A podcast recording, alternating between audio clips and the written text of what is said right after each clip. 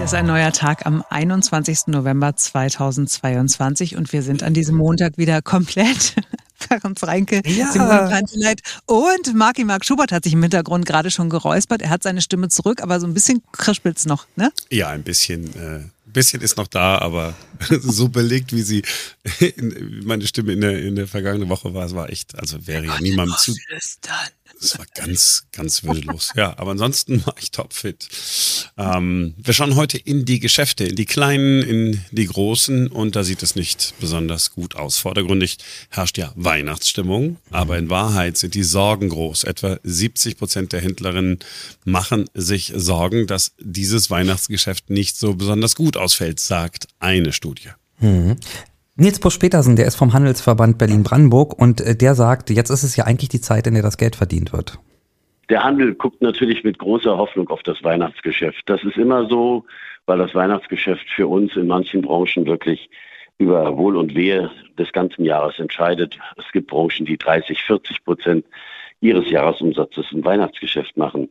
Gleichzeitig sieht der Handel natürlich, dass wir in diesem Jahr unter sehr schwierigen Rahmenbedingungen das Geschäft machen müssen. Und es wird mit Sicherheit eine Herausforderung, sich auch nur den Zahlen der Vor-Corona-Zeit anzunähern. Ja, hier war er noch ganz gelassen, sodass man den Eindruck haben könnte, so übel sieht es gar nicht aus. Nein, es läuft in Wahrheit nicht gut. Es läuft schlecht. Das Konsumklima befindet sich seit dem 24. Februar im freien Fall.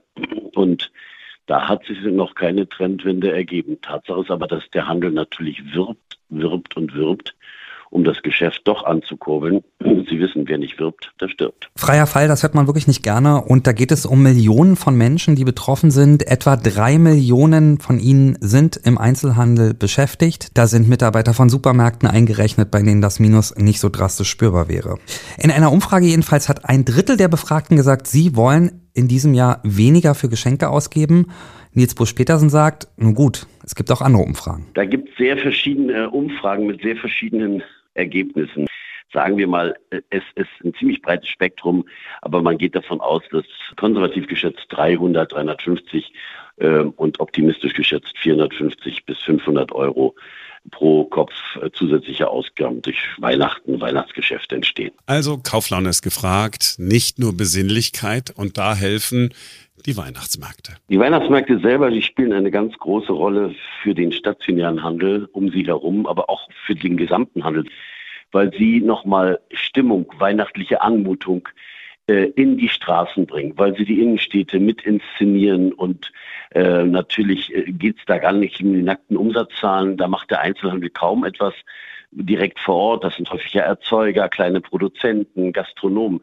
Aber sie sind extrem wichtig für uns, diese Weihnachtsmärkte, weil sie jedem nochmal sichtbar zeigen, hallo, Weihnachten steht vor der Tür und gleichzeitig auch eine gewisse Anmutung erzeugen, die ganz wichtig ist für die Stimmung unserer Besucherinnen und Besucher. Also im Idealfall äh, geht man auf den Weihnachtsmarkt, trinkt einen Glühwein oder zwei oder drei mit Schuss, ist ein bisschen beseelt und gibt das Geld aus und dann im Idealfall nicht das Handy zücken und sagen, ach Mensch, das könnt ihr doch bei Amazon bestellen, wenn es irgendwie geht. Es geht um die Zukunft.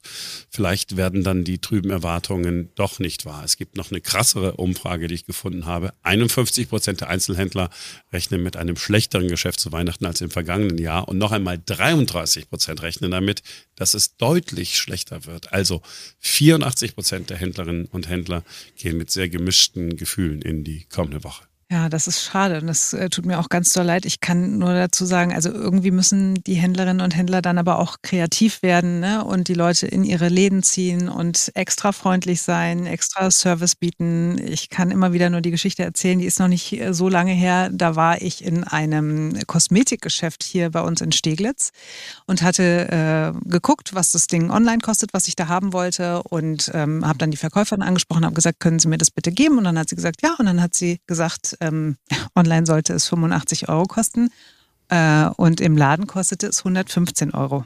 Mhm.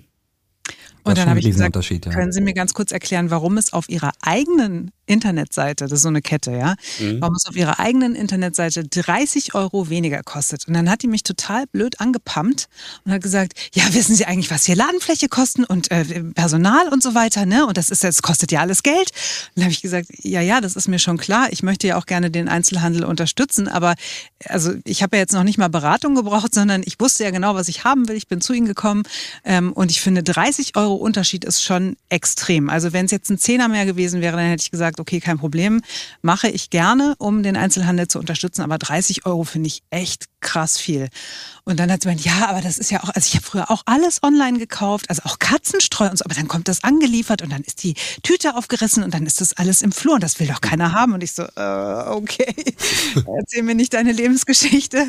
Am Ende hat sie mir dann den gleichen Preis gegeben, den ich auch im Internet gezahlt hätte. Mhm. Ich gesagt hätte, okay, also ne, hätte gar nicht sein müssen. Wie gesagt, ich hätte auch einen Zehner mehr bezahlt. Aber also das fand ich irgendwie total krude und habe ich gedacht, also nee, da kein schönes Einkaufserlebnis. Während ich zum Beispiel bei mir im Kiez gibt es kleine Läden, wo ich super gerne hingehe, wo ich auch gerne irgendwie den einen oder anderen Euro mehr ausgebe, weil die Leute freundlich sind, weil es schöne Läden sind, weil die sagen, ach, äh, schön, dass Sie da sind, dürfen Ihnen noch einen Kaffee anbieten oder irgendwas. Ja? Also die, wo ich mich willkommen fühle und dann da auch gerne Geld ausgebe. Ansonsten kaufe ich schon auch gerne im Internet, muss ich ehrlich sagen.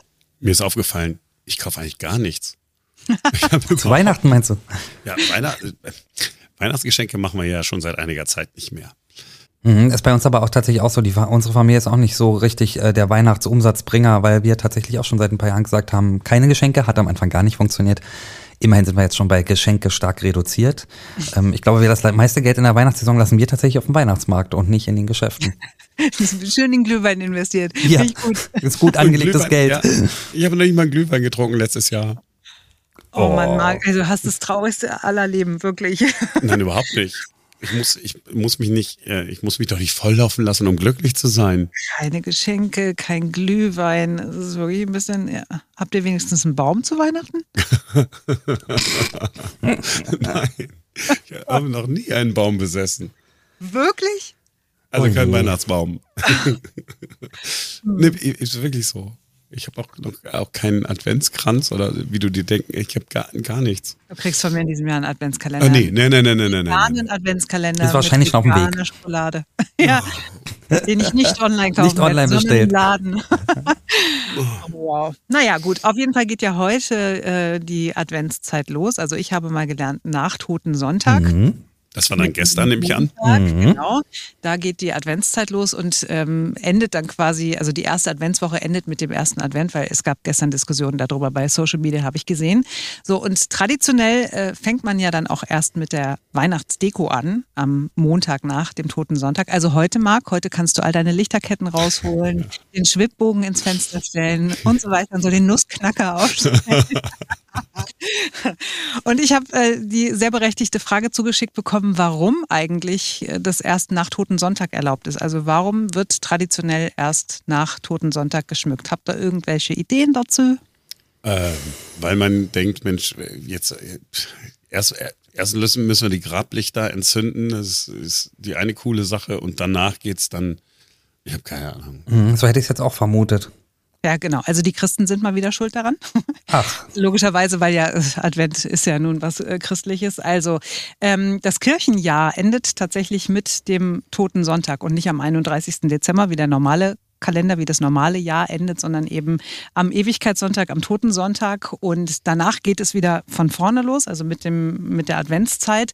Und auch dann sollte man erst damit anfangen, entsprechend zu schmücken, weil sonst nach Meinung vieler äh, Gläubigen die Toten nicht angemessen gewürdigt würden und die Adventszeit würde entwertet. Das ist so der christliche Hintergedanken.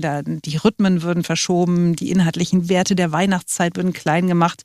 Die inhaltlichen und Werte der Genau, und deswegen sollte man aus Rücksichtnahme auf den christlichen Glauben eben frühestens am Montag vor dem ersten Advent, also heute mit dem Weihnachtsschmuck beginnen.